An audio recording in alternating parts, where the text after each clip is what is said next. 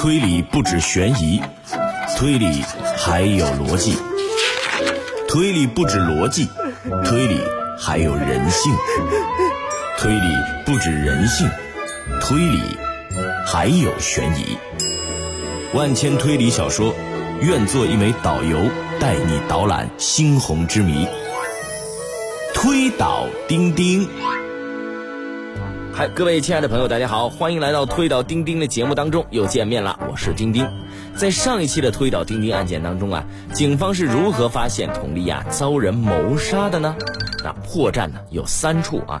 第一处，如果佟丽娅是自杀的，那么打字机按键上应该留有指纹，但凶手戴着橡胶手套打字，不仅没留下指纹，还将以前佟丽娅使用打字机留下的指纹摘掉了。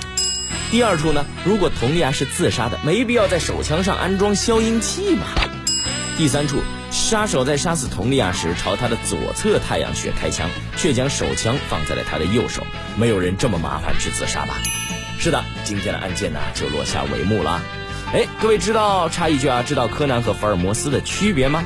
啊，一个是柯南去哪哪里就有凶杀案，另一个呢反过来哪里有凶杀案，福尔摩斯就去哪儿。对，接下来我们就要讲一个包拯的案件啊，这这这一下子穿越到包青天的案件了啊。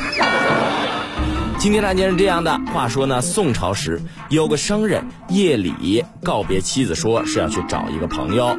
第二天啊，天亮的时候，那个朋友就到商人家敲门，一边敲门一边问道：“说夫人，你丈夫怎么还没来呀？估计是昨晚被放鸽子，有些不耐烦了。”那开门的是商人的妻子，她告诉那个朋友说：“昨夜丈夫就走了。”但是朋友却说：“诶，并没有见到啊。”后来官差发现了商人的尸体。当商人的妻子向包公讲述了所有情况后，包公马上就断定了那朋友就是杀害她丈夫的人。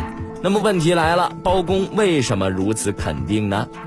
那那个谁啊，别以为把脸涂成了黑炭头就能够找到办案的线索，没有用的。好了，以上就是本期的推导钉钉，答案下期见，我们也下期见。推理不止悬疑，推理还有逻辑；推理不止逻辑，推理还有人性；推理不止人性，推理还有悬疑。万千推理小说，愿做一枚导游，带你导览猩红之谜。推倒钉钉。